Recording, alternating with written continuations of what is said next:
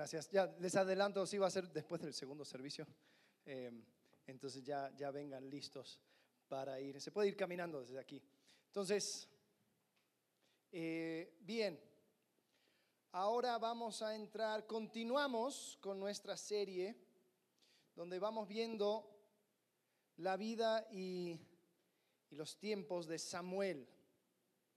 Eh, en esta, en esta mañana continuamos después del capítulo 6. Estábamos viendo lo que sucedió con el arca, el arca del pacto. ¿Se acuerdan? Los, quienes, lo, lo, habían llevado. ¿Quiénes se lo habían llevado? Los filisteos. Los filisteos se habían llevado el arca del pacto. Ahora no es el arca de Noé. Hay una gran diferencia. Eh, algunos se pensaron, ¿y cómo llevaron el bote? No, no, es, es la cajita que llevaban los israelitas el arca del pacto. Entonces, eh, el problema es que los israelitas lo estaban usando como un amuleto, como una, una cosa que les traía suerte en batalla. Y Dios les dijo, no, no, no, no, no, yo no comparto mi gloria ni permito que me uses de amuleto. Entonces los israelitas perdieron esa batalla. Y ahí es donde eh, sucede que muere Elí, el sumo sacerdote y el juez. Sus dos hijos también fallecen. Eh, la esposa de, uno de los hijos tiene, tiene eh, en ese momento eh, su hijo y le pone como nombre Ichabod. La gloria se ha ido, sin gloria es su nombre. ¿Te, imaginas tu nombre sin gloria? si conoces un Ichabod, así se llama. pero el tema es que ahí continuamos en Samuel capítulo 7, es donde ya regresa el arca ¿no? Marcelo nos estuvo contando acerca de toda esa historia donde regresa el arca y em, ahí queda en la casa de un tal Aminadab. Dice que queda ahí por 20 años. No lo tocan, ya suficiente problemas con el arca, no vamos a tocarla, ya vamos a dejarlo ahí donde está. Y dice en, los primeros versículos, versículo 2, desde el día que llegó el arca a Kiriat Jearim, Pasaron muchos días, 20 años, y toda la casa de Israel lamentaba en pos de Jehová. Ahora, ese lamentaba en pos de Jehová, eh, podremos verlo de una manera también, a veces se traduce de manera negativa, como que todos lamentaban el hecho de que Dios les había abandonado, Dios les había dejado y tenía como este, este sentir de que Dios les había dejado. Entonces, en el capítulo 7, en versículo 3, Samuel habla al pueblo, dice, ok, si de todo vuestro corazón os volvéis a Jehová, o sea, si realmente quieren volver, quitad los dioses ajenos y a Astarot de entre vosotros y preparad vuestro corazón a Jehová. Eh, dice en el versículo 3, y a solo él servid y os librará de la mano de los filisteos. Entonces los hijos, versículo 4, entonces los hijos de Israel quitaron los Baales y Astarot y sirvieron solo a Jehová. Entonces Samuel les da una sugerencia, dice, bueno, vamos a juntarnos y vamos a hacer un sacrificio a Jehová, vamos a unirnos en Mizpa que es un, lugar en el centro del país, y vamos a dar un sacrificio y reconocer y aquí como que tener un tipo de avivamiento y una, una eh, rededicación a Jehová. Entonces ahí lo hacen y los filisteos escuchan de que ellos están ahí. Entonces juntan su ejército y van con todo a atacarles a los israelitas que se juntan. Y versículo 10 dice que aconteció mientras Samuel sacrificaba el holocausto, los filisteos llegaron para pelear con los hijos de Israel. Mas Jehová tronó aquel día con gran estruendo sobre los filisteos y los atemorizó y fueron vencidos delante de Israel. Los filisteos servían al dios Baal, que si tú ves eh, sus ídolos, las figurinas de, él, de él, siempre tenía un relámpago en la mano. Era como Zeus, era el dios de los relámpagos. Y es interesante cómo Dios usa a los relámpagos en contra de los filisteos y, les dice que les atemorizó de gran manera. Versículo 11. Dice, salieron los hijos de Israel de Mizpa y siguieron los filisteos hiriéndolos hasta abajo de Betcar. Tomó luego Israel, eh, Samuel una piedra y lo puso entre Mizpa y Sen y lo puso por nombre Ebenezer, diciendo, hasta aquí nos ayudó Jehová. Y me hubiera encantado que terminara la historia aquí, porque es tan bonito como termina. O sea, poniendo una piedra, estas piedras, algunos están en Israel hasta hoy en día, donde cada vez que lo pasaban el camino, ah, esta piedra es Ebenezer, esta es hasta aquí nos ayudó Jehová, porque, porque eso es lo que significa que, Jehová nos ha ayudado. Y, recuerdan las historias y, y, son fiel a Dios y, realmente reconocen de dónde viene su ayuda y el poder. Sin embargo, hay un capítulo 8. Y el capítulo 8 tiene una actitud muy diferente a la actitud del capítulo 7. El capítulo 8 ahí es la bisagra sobre el cual gira toda esta historia desde entrar a la, tierra prometida hasta el cautiverio babilónico. Primera Samuel capítulo 8 es la bisagra sobre el cual gira todo esto, porque es el momento en que el pueblo pide rey. Vamos a ver lo que dice. Primera Samuel capítulo 8 versículo 1, acompáñenme. Dice, aconteció que habiendo Samuel envejecido, puso a sus hijos por jueces sobre Israel. Y el nombre de su hijo primogénito fue Joel, y el nombre del segundo Abías, y eran jueces en Beerseba. Pero no anduvieron los hijos por los caminos de su padre. Antes se volvieron tras la avaricia, dejándose sobornar y pervirtiendo el derecho. Entonces los ancianos de Israel se juntaron y vinieron a Ramá para ver a Samuel y le dijeron, he aquí tú has envejecido y tus hijos no andan en tus caminos. Por tanto, constitúyenos ahora un rey que nos juzgue como tienen todas las naciones. Ahora vamos a pausar. Parece al leer esto que Samuel había cometido el mismo error que Elí. ¿Se acuerdan? Elí que no disciplinaba a sus hijos, que tenía a sus hijos eh, sirviendo y eran ellos de tropiezo para toda la nación. Ahora, Sí dice que los hijos de Samuel eh, no anduvieron tras los caminos de Jehová, pero como que Dios no le, no le culpa a Samuel. Dios no, le, no, no dice que es culpa o a causa de lo que hizo Samuel. Es más, si tú ves, o sea, a primera vista dices, ah, este Samuel quiso poner a sus hijos como, y, actuar como un rey, ¿no? A heredar el puesto de juez, ¿no? Como si fuera un ingeniero en Pemex. Eh, o sea, el, el, puesto no se pasaba de padre a hijo. Eh, y pareciera que esto es lo que estaba haciendo Samuel. Ahora, si nosotros vemos un poco más detenidamente, podemos ver que ellos eran jueces, ¿dónde? Dice que eran jueces en Berseba. Si eres de los que tienen Biblias físicas, primero te, felicito. Eh, y checa atrás en tu Biblia, vas a tener un mapa. Si ves Berseba, es un punto muy, muy al sur en el desierto de Negev. Y ahí no es ningún lugar para poder establecer poder político. Entonces, es posible que los hijos de Samuel estaban ayudando a su padre, ya que su padre era muy viejo y estaba tomando eh, un puesto de asistencia eh, porque Samuel ya no podía estar viajando con la misma frecuencia que viajaba antes. Ahora, estoy suponiendo, lo único que tenemos es, el, texto aquí, eh, pero se me hace probable porque Dios nunca dice nada en contra de Samuel como hizo con Elí. ¿Están conmigo? Ok. Em, ¿Por qué lo digo? Porque nunca puedes tener asegurado una familia perfecta. Llega un momento donde tus hijos tú les entrenaste y ellos tienen que tomar sus decisiones.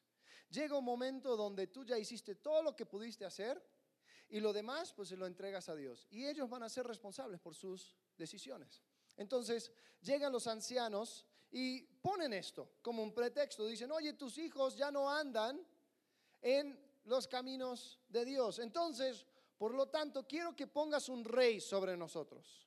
Ahora, lo curioso es que se estaban quejando de corrupción. Dijeron, mira, tus hijos son corruptos. Eh, por lo tanto, quiero que enfoques todo el poder en un solo hombre, porque eso va a curar el problema de la corrupción, ¿no? Eh, como que no entendían muy bien cómo funciona esto. Y pidieron un rey, pero a Samuel como que no le parece. Mira lo que dice el versículo 6. Pero esto no agradó a Samuel, esta palabra que dijeron, danos un rey que nos juzgue. Y Samuel oró a Jehová. Pausa. Primera cosa que hay que hacer. Dejar a un lado tus ideas personales, dejar a un lado eh, tus prejuicios y decir, ¿sabes qué? Esto lo voy a entregar a Jehová. Y dijo Jehová a Samuel, oye la voz del pueblo en todo lo que te digan, porque no te han desechado a ti, sino a mí me han desechado, para que no reines sobre ellos. Conforme a las obras que han hecho desde el día que los saqué de Egipto hasta hoy, dejándome a mí y sirviendo a dioses ajenos, así hacen también contigo. Ahora espera, ¿cómo, es esto? Dios acaba de decir que les iba a conceder su petición, que iba a responder en la petición del pueblo con un sí. Pero parece que este sí es más castigo. Claramente Dios no está conforme con esta petición. ¿Sabes? Si te vas a acordar de algo esta mañana o tarde, acuérdate de esto. A veces, el peor castigo de Dios es darte lo que quieras. A veces el peor castigo de Dios es darte lo que tanto querías y tanto insistías y tanto empujabas y empujabas y empujabas y empujabas. Y cuando te lo da, dices, gloria a Dios, pero lo que no te das cuenta es que eso es el mismo castigo de Dios. Porque Dios queriéndote enseñar por medio de consejos, ahora te va a tener que enseñar por medio de consecuencias de lo que tanto has pedido. A veces, el peor castigo de Dios es darte lo que quieras. Samuel capítulo 8, versículo 9. Ahora pues oye su voz, mas protesta solemnemente contra ellos y muéstrales cómo les tratará el rey que reinará sobre ellos. Ahora, otra pausa. Em, Samuel o Dios quería asegurarse que el pueblo no iba a pecar de ignorantes, que ellos supieran exactamente a qué se estaban metiendo. ¿Sabes? En la iglesia hay muchas diferentes formas en que, en que pastores y que iglesias se, van formando y tienen diferentes estilos. Algunos, algunas iglesias tratan al pastor como, como el policía y que el, el pastor es, su responsabilidad tratar de parar que que cualquier persona tome una decisión incorrecta. Entonces cada decisión tiene que pasar por el pastor y tiene que dar pulgar arriba, pulgar abajo. Esta chica sí, este chico sí, este no, eh, ¿dónde vas a vivir? Aquí sí, aquí no. Eh, hay iglesias que así lo, así lo manejan, pero ¿sabes qué?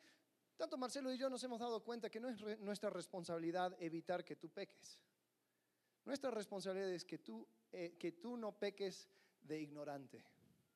Es decir, que cada decisión incorrecta y pecaminosa que tú tomes sea con el, perfecto entendimiento a causa de la enseñanza que has recibido aquí, de haber recibido todo el consejo de Dios, que lo que tú estás haciendo delante de Dios está mal.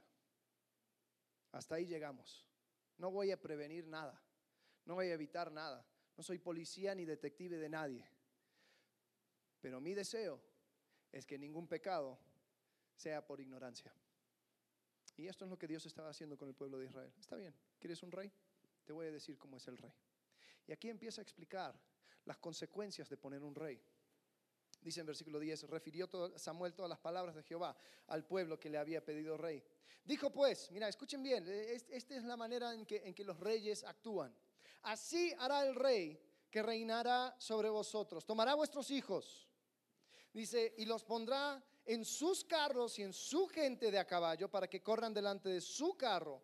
Y nombrará para sí jefes de miles y jefes de cincuentas, y los pondrá a sí mismo a que aren sus campos y cieguen sus mieses, y a que hagan sus armas de guerra y los pertrechos de sus carros. Tomará también a vuestras hijas para que sean perfumadoras, cocineras, amasadoras, ni hablar de las concubinas y esposas que tomará el rey para sí mismo, ¿no?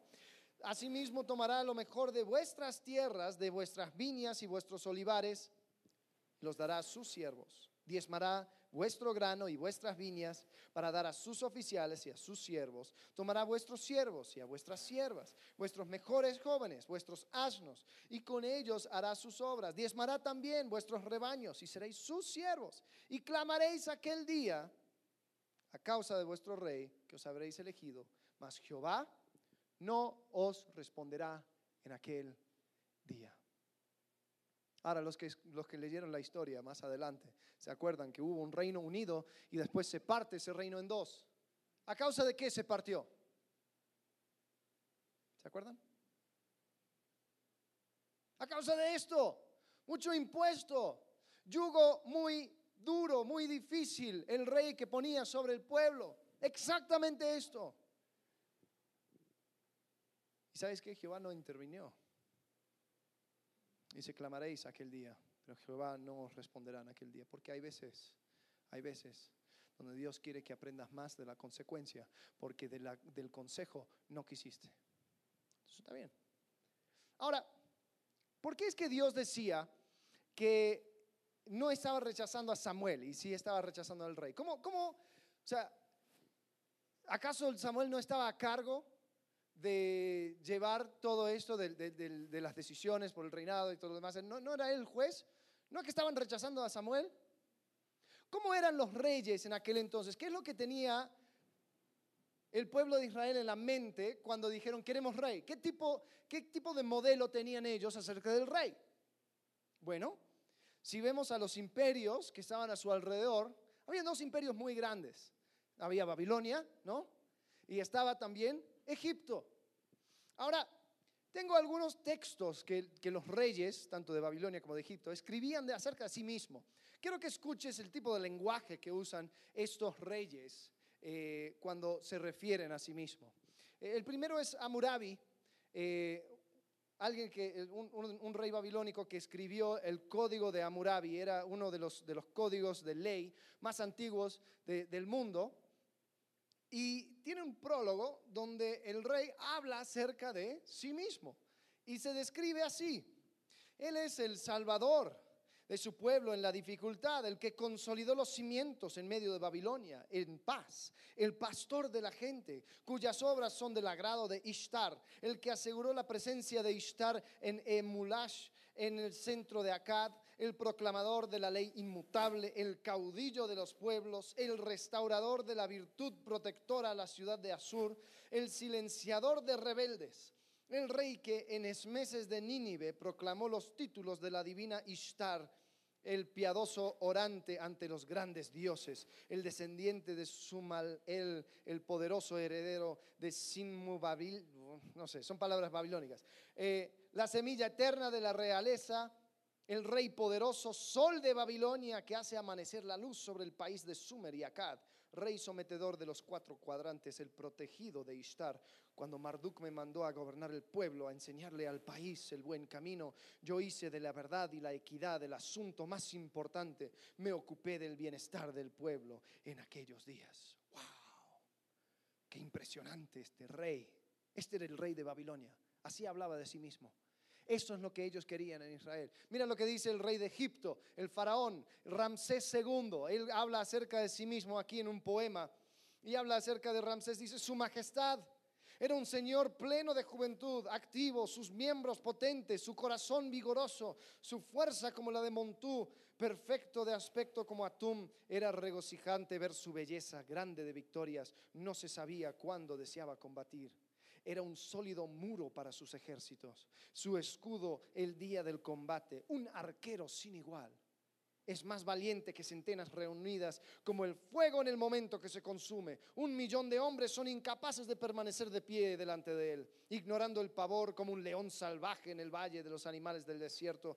No habla como un jactancioso, salvando su ejército del día del combate, devolviendo al hogar a sus seguidores y salvando a su infantería. Su corazón es como una montaña de cobre. Oh, este es Ramsés Dice que cuando llegan a Egipto, dice los dioses del país vinieron a él, honrando y diciendo, bienvenido nuestro hijo bien amado. Este es el, el faraón Ramsés II. Los israelitas querían un rey así. Y por eso cuando Dios dice, Samuel, no te desecharon a ti. Me están rechazando a mí. Porque lo que ellos quieren, yo se los prometí. Yo les dije que les iba a dar eso. Yo les prometí una identidad. Yo les prometí leyes y reglas, moralidad. Yo les di seguridad. Podemos ver y vamos a, vamos a, vamos a entrar en esos tres, esos tres temas. Y, quiero, quiero, ahora hablamos acerca de reyes paganos, ahora quiero, quiero decirte lo que Dios dice acerca de sí mismo. Porque en Deuteronomio capítulo 32, eh, Dios reúne a Moisés y a Josué y dice, yo sé que este pueblo me va a dejar, yo sé que este pueblo me va a abandonar, yo sé que este pueblo no me va a ser fiel. Y como testigo, quiero que enseñes a todos los israelitas esta canción. Se conoce como la canción de Moisés, pero, pero viene de mano de Jehová. Jehová les da esta canción para que ellos puedan memorizar y tener con ellos siempre. Fíjate lo que dice, muy interesante. Y compara este lenguaje con el lenguaje de los reyes. Escuchad cielos y hablaré. Oiga la tierra los dichos de mi boca, goteará como la lluvia mi enseñanza, destilará como el rocío mi razonamiento, como la llovizna sobre la grama y como las gotas sobre la hierba, porque el nombre de Jehová proclamaré, engrandeced a nuestro Dios. Él es la roca cuya obra es perfecta, porque todos sus caminos son rectitud, Dios de verdad y sin ninguna iniquidad en él. Él es justo y recto, la corrupción no es suya. De sus hijos es la mancha, generación torcida y perversa. Así pagáis a Jehová, pueblo loco e ignorante. No es Él tu Padre que te creó, Él te hizo y te estableció. Acuérdate de los tiempos antiguos, considera los años de muchas generaciones. Pregunta a tu Padre y Él te declarará, a tus ancianos y ellos te dirán. Cuando el Altísimo hizo heredar a las naciones, cuando hizo dividir a los hijos de los hombres, estableció los límites de los pueblos según el número de los hijos de Israel. Otras traducciones, hijos de Dios, dice. Dice, porque la porción de Jehová es su pueblo, Jacob, la heredad que le tocó. Lo que está diciendo en esta parte es que Dios repartió todas las naciones según eh, los, los seres espirituales que iban a gobernar pero Dios escogió a Israel como su especial tesoro. No iba a haber intermediario, iba a gobernar directamente sobre Israel. Y habla acerca de cómo es que le halló, cómo es que le dio identidad a Israel. Dice, le halló en tierra de desierto, en yermo de horrible soledad. Lo trajo alrededor, lo instruyó, lo guardó como la niña de su ojo, como el águila que excita su nidada revolotea sobre sus pollos, extiende sus alas, los toma, los lleva sobre sus plumas. Jehová solo le guió y con él no hubo Dios extraño. Lo hizo subir sobre las alturas de la tierra y comió, los frutos del campo e hizo que chupase miel de la peña y aceite del duro pedernal. Ahora escuchen, escuchen el lenguaje que utiliza. ¿Qué va a ser el rey que iba a llegar sobre ellos? Va a tomar, tomar, tomar, tomar lo mejor, tomar lo, más grande, tomar, tomar, tomar, ¿no? ¿Qué hace Dios aquí? Da, da, da, entrega lo mejor. Mira, mantequilla de vacas y, de leche, y leche de ovejas con grosura de corderos y carneros de bazán, también machos cabríos, con lo mejor del trigo y de la sangre de la uva bebiste vino, pero engordó Jesurún, es otra palabra para Israel, y tiró coces, engordaste, te cubriste de grasa. Entonces abandonó al Dios que lo hizo y menospreció la roca de su salvación. Le despertaron a celos con dioses ajenos, lo provocaron a ira con abominaciones, sacrificaron a los demonios y no a Dios, a dioses que no habían conocido, a nuevos dioses venidos de cerca que no habían temido vuestros padres. De la roca que te creó te olvidaste, te has olvidado de Dios tu creador. Y vio Jehová y se encendió en ira por el menosprecio de sus hijos y de sus hijas. Y dijo, esconderé de ellos mi rostro, veré cuál será su fin, porque son una generación perversa, hijos infieles. Qué importante el hecho de que Dios eh, tiene como tan santo su propio nombre, que está dispuesto a castigar aún a su propio pueblo. Él es el que establece lo correcto y lo incorrecto y no le importa quién lo hace, no hay excepción. Entonces cuando Israel abandona a Jehová, Jehová se hace cargo de mostrarles que están mal. Vamos a saltar al final, al versículo 39. Dice, ved ahora que yo, yo soy, y no hay dioses conmigo. Yo hago morir y yo hago vivir. Yo hiero y yo sano, y no hay quien pueda librar de mi mano, porque yo alzaré a los cielos mi mano y diré, vivo yo para siempre. Si afilare mi reluciente espada y echaré mano del, del juicio, yo tomaré venganza de mis enemigos y daré la retribución a los que me aborrecen. Embriagaré de sangre mis saetas y mi espada devorará carne, en la sangre de los, muros, de los muertos y de los cautivos, en las cabezas de la larga cabellera del enemigo. Alabad naciones a su pueblo, porque él vengará la sangre de sus siervos y tomará venganza de sus enemigos y hará expiación por la tierra de su pueblo. Este es el soberano que rechazaban. Ahora, qué increíble. Ellos tenían Tenían todo. ¿Por qué, por qué iban ¿Por qué estaban tratando de establecer otro rey? ¿Por qué querían otra cosa? Yo creo que la clave está en el próximo pasaje.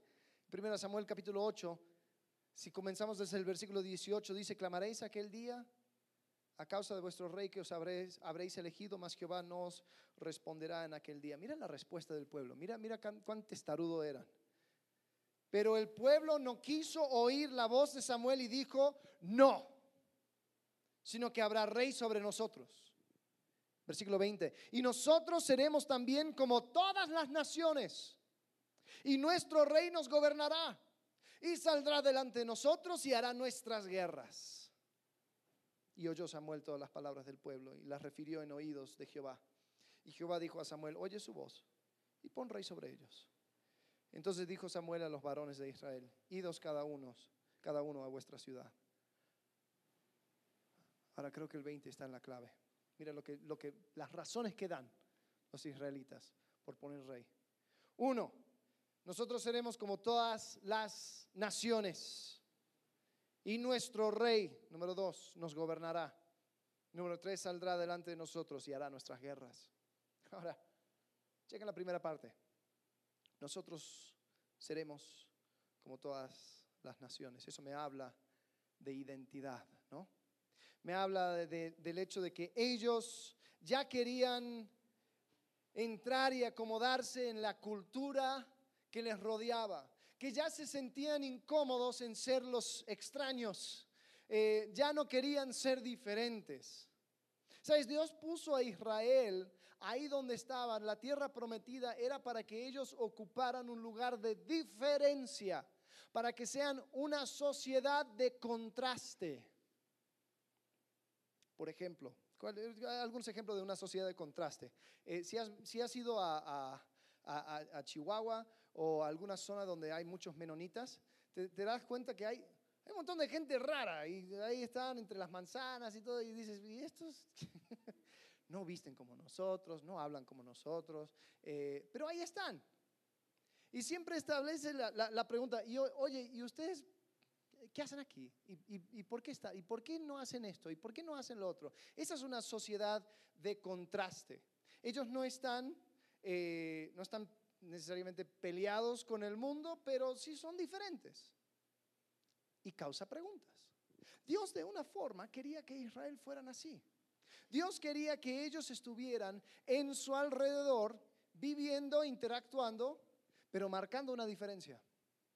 Y al parecer esto le incomodaba a los israelitas. Ellos querían ser como las demás naciones.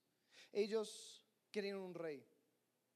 Lo triste es que el propósito del sistema de jueces es para que las otras naciones preguntaran a Israel, oye, ¿y ustedes por qué no tienen rey?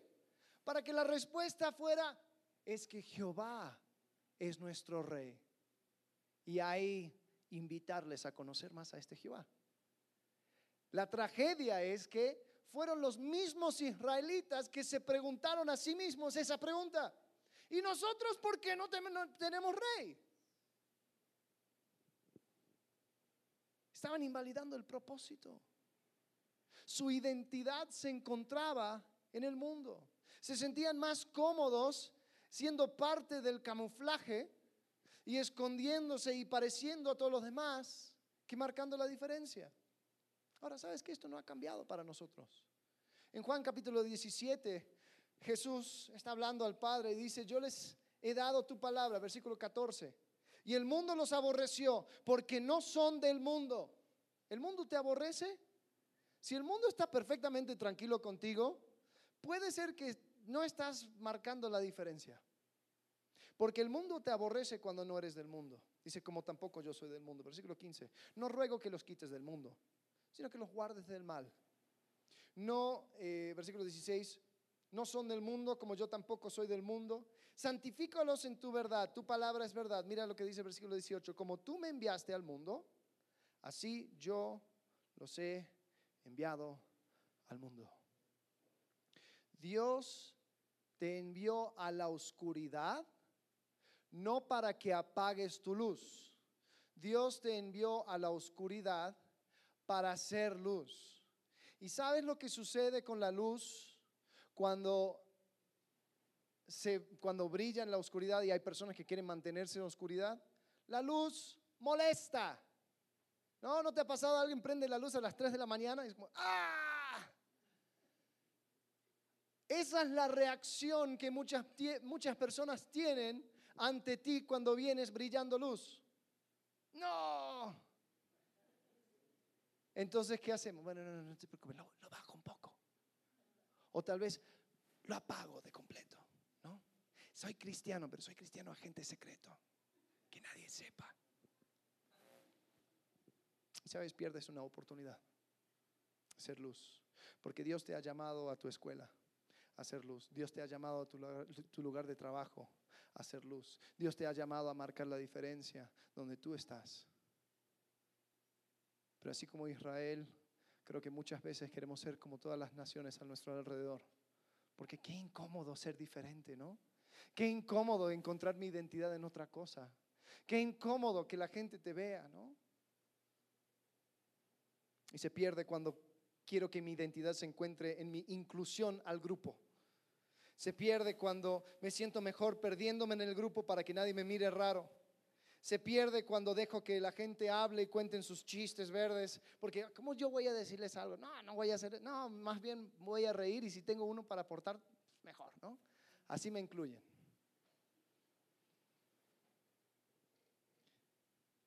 Pierdo oportunidades cuando empiezo a poner pretextos, ¿no? Porque yo soy, yo soy, yo soy una buena persona, ¿no? Yo, y yo no hago y, no, y no, no, no voy a esos lugares donde ellos van, pero cada vez que me invitan pongo un pretexto como que, oye, mira, tengo visitas, justo no puedo esta semana.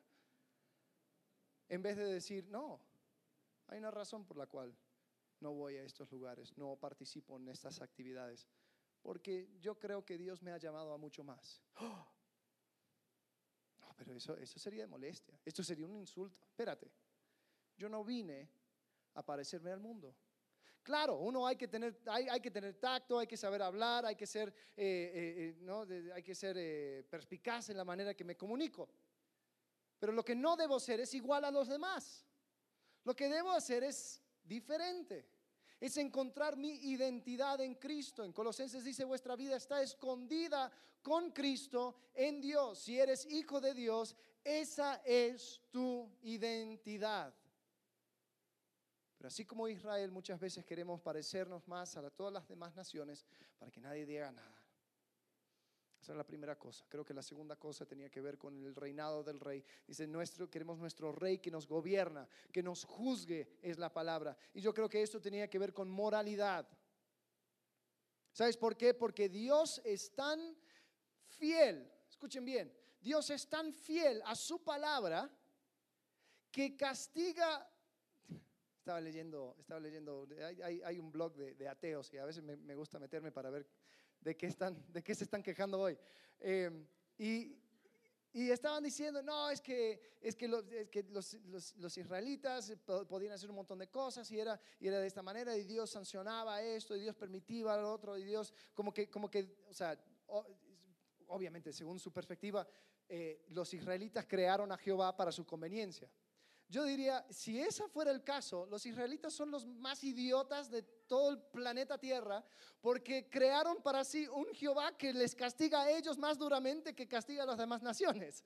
Eh, Dios es tan fiel a su palabra que va a castigar más duramente a su propio pueblo porque ellos sí tienen conocimiento de la verdad que los de afuera. Ahora, si yo soy de los de adentro, eso me incomoda. Entonces, ¿qué quiero hacer? Quiero definir la moralidad para mí mismo. Yo quiero poner un rey. Yo no quiero interactuar directamente con Jehová, porque Jehová intimida. No quiero una moralidad vertical, quiero una moralidad, una moralidad horizontal. Porque un rey, un rey se parece a mí. Un rey tiene errores como yo.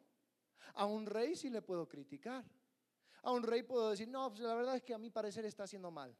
¿Cómo voy a hacer eso a Jehová? A mi parecer, no me importa lo que te parece, pero yo creo que no.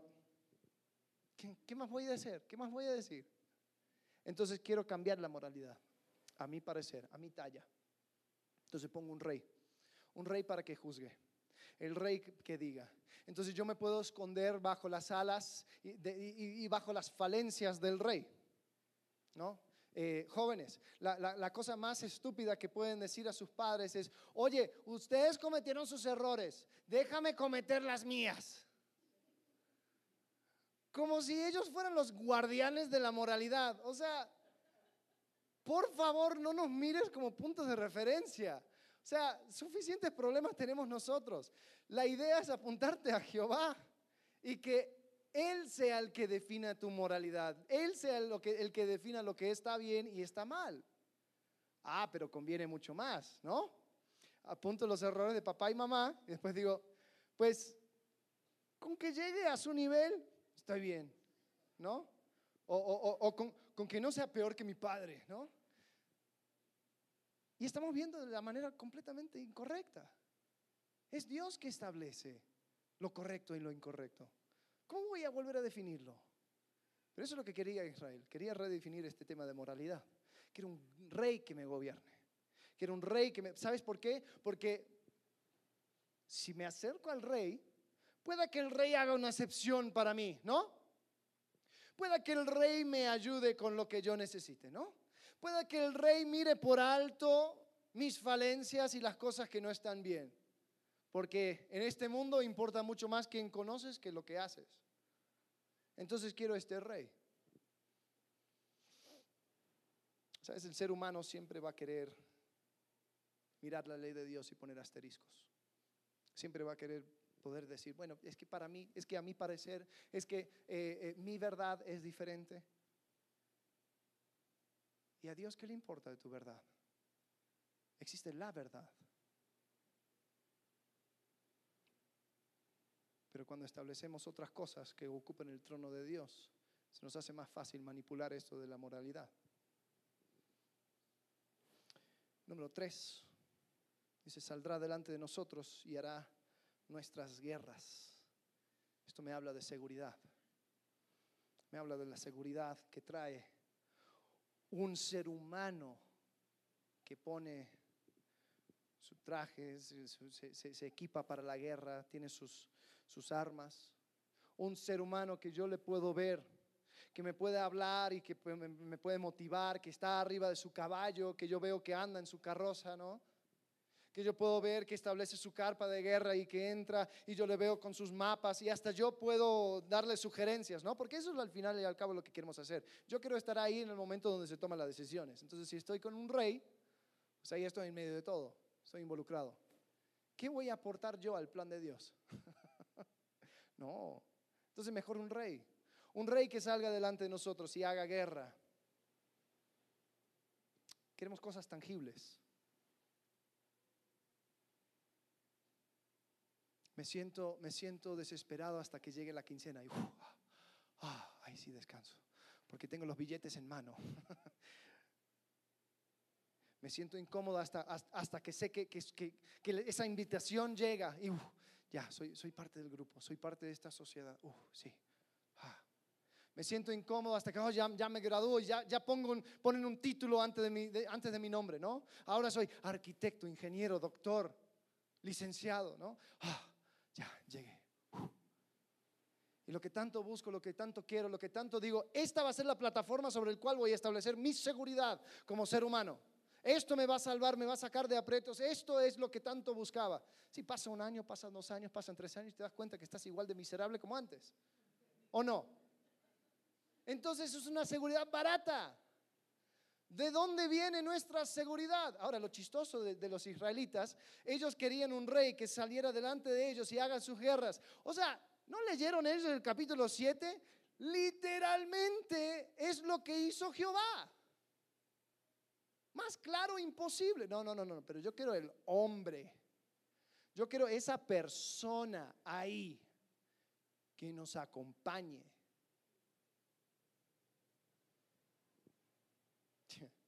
Lo curioso es que el primer rey y el último rey murieron en batalla, así que qué tan bien les fue. Pero nosotros entregamos la seguridad eterna por una seguridad barata, porque es tangible. Ahora otra cosa que puedo ver es, mira, su lenguaje. Hará nuestras guerras. ¿Hará nuestras guerras? O sea, ¿no has escuchado, no has leído la historia? El pueblo no pelea guerras, el, rey no pelea para el pueblo. El pueblo pelea para el rey, ¿no? ¿Se, acuerdan de la historia de Troya? ¿Se acuerdan por qué se fueron a la guerra? Porque un fulano se llevó la, mujer de otro. Punto. Si eres un soldado raso ese día, ¿y por qué vamos a la guerra? Yo no lo mandé, yo no le no, no, no hice una encuesta para mandar para que fuéramos a la guerra. No, fue el rey en su capricho. Así hacen los reyes de esta tierra. Y así sucede con nuestras seguridades falsas, con nuestras seguridades baratas. Tú piensas que eso te va a dar seguridad cuando en realidad lo que va a hacer es demandar más y más y más y más de ti hasta que tú te vuelvas su esclavo. Y lo que tanta seguridad te daba, ahora tú vas a tener que rendirle culto. ¿Sucede, no? Con el dinero. No, es que yo tengo un, un, cierto estilo de vida que tengo que proteger. Ajá, y lo proteges con tarjeta de crédito y todo parece bien hasta que viene la cuenta. No, es que este, este hombre, pues, eh, este va a hacer todo lo que necesito y, va a llenar cada una de mis necesidades y, wow, yo con, cuando me case con él, él va a ser el que, el que, ya, ya está, ya, ¿qué más necesito? Ajá, espérate un par de años. hasta que empieza a exigir, ¿no? Y pensamos, no, cuando llegue a esto, cuando llegue a lo otro, ¿no? Y, hablamos acerca de, no, cuando tenga este título, cuando tenga este puesto, ahí sí me van a respetar. Y me doy cuenta que cada vez que llego veo que hay, hay otro grupo de élite que, al cual no, no, puedo entrar a ese grupo, ¿no? Eh, me, acuerdo de, una, historia que un profesor mío me contó, su, su, eh, su, mamá trabajaba para la ópera y vio a dos, a dos mujeres que estaban saliendo de la ópera y mujeres muy, muy ricas, todos hay ricos, ¿no? Con sus joyas y sus perritos chiquititos que, que van llevando, ¿no? Y ahí iba y estaban esperando sus coches y todos presumiendo sus coches, ¿no? Y, y, sale una mujer y dice, no, se lo entrega al ballet, por favor, trae mi coche y llega un jaguar del año, pero impecable, impresionante. Ya cuando llegaba se escuchaba el motor. Entonces ahí ya la otra estaba lista para, para subirse a su coche. Y había una viejita que también tenía su perrito. Y lo, miró a, esta otra y dice, ah, compraste de agencia. Qué bonito. Y ya llegaba su coche, que era uno, un jaguar igual, pero de los 50, uno que no se encontraba ni en la China. Y, ahí llegaba esta, que más impecable que la otra. Y, y, te das cuenta que así sucede. ¿Tú piensas que llegaste? Pues la verdad ni siquiera tocaste la, la base. Obviamente si lo vas a medir así. Pensamos, no, esto me va a dar seguridad. No, con esto estoy bien. No, que cuando encuentre... Son cosas efímeras. Mira lo que dice 2 Corintios capítulo 4. Por tanto, versículo 16, no desmayamos. Antes, aunque este nuestro hombre exterior se va desgastando, el interior no obstante se renueva de, día en día. Porque esta leve tribulación momentánea produce en nosotros un cada vez más excelente y eterno peso de gloria. No mirando nosotros las cosas que se ven, sino las cosas que no se ven. Pues las cosas que se ven son temporales, pero las que no se ven son eternas. ¿Sabes? Esa es una seguridad que va más allá de la tumba. Esa es la seguridad al cual Dios invitó a su pueblo. Tenme por rey. Te voy a dar y dar y dar y te voy a dar lo mejor. Pero así como niños que se les entrega un juguete y se lo pasan jugando con el cartón, los israelitas, en vez de apreciar el hecho que Jehová Dios Todopoderoso, Creador de los cielos y la tierra, escogió a un pueblo para, para gobernar de manera directa y ellos queriendo poner intermediarios. Ellos queriendo poner cosas terrenales, físicas, baratas, tangibles. ¿Requiere más fe? Sí, claro que requiere más fe tener a Dios en el trono. Pero sabes, lo que te entrega, lo que Dios te da, oh, no se puede comparar. No se puede comparar. Entonces, iglesia, te quiero invitar a que tu identidad se encuentre en Él. A que tu sentido de lo bueno y lo malo, lo, lo que es correcto e incorrecto se encuentre en su palabra. Y que tu seguridad también se pueda encontrar en Él. Porque esta es la bisagra, el comienzo del fin para Israel. Este es el momento donde ellos cambiaron la gloria de Dios y el trono de Dios y una cultura que sea diferente, que marcara la diferencia a, proclamar a todas las naciones que ellos sí tenían a Jehová y la respuesta para la vida. Y lo cambiaron por algo barato, para ser como los demás, para ser como los demás. Es chistoso, ¿no? En esta sociedad que tanto dice que admira la individualidad hasta que empiezas a parecerte como alguien diferente. Y ahí rápido te hacen saber que tú no tienes eh, derecho a parecer a algo diferente. Atrévete, atrévete a marcar la diferencia. Atrévete a hacer una cultura de contraste. Atrévete a hacer luz en tu lugar de trabajo, entre tu familia, en tu escuela, porque sabes, cuando mi identidad se encuentra en Dios, ¿qué me puede mover? Acabamos de cantar, si Dios es por nosotros, ¿quién contra nosotros? Y lo cantamos y lo decimos y nos parece muy bien. Pero qué nervios cuando hay que ser luz, ¿no? ¿Cómo nos incomoda el momento de marcar la diferencia? Israel dejó a un lado su identidad. Deja a un lado su moralidad, deja a un lado su seguridad, pidiendo un rey. Y vamos a ver en las próximas semanas el desastre que fue, el desastre que fue el rey según el corazón del pueblo. Lo hermoso es que Dios ya estaba preparando para sí mismo un rey según su propio corazón. El bisnieto de Ruth, David. Y Dios ya estaba listo para mostrarles cómo se vería un rey que reinara con Jehová en mente. Que aunque David estuviera en el trono, estaba Jehová en el trono de su corazón. Pero ellos tenían que pasar por la horrible consecuencia de Saúl, porque no quisieron escuchar el consejo de Samuel. Sabes, a veces la cosa, la, la peor cosa que pueda sucederte es que Dios te dé lo que tanto quieres. No seamos así. Vamos a orar. Padre, gracias, porque, Señora, muchas de nuestras peticiones tú respondes con un no. Señor, aunque no lo vemos, aquí reconocemos que muchas veces es por gracia, Señor, de no darnos lo que queremos. Señor, porque nuestros corazones se han desviado de ti.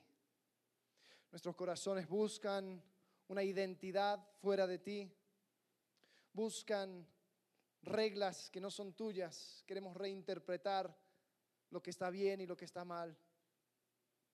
Señor, buscamos una seguridad tangible y barata que no se encuentra en ti. Señor, perdónanos. Ayúdanos a hacer luz, a marcar la diferencia, a reconocer que tú eres Dios, a reconocer que tú eres Rey. No queremos poner ninguna otra cosa en el trono de nuestros corazones, Señor. Que no sea a ti. Señor, te agradecemos. Te amamos. En el nombre de Cristo Jesús. Amén.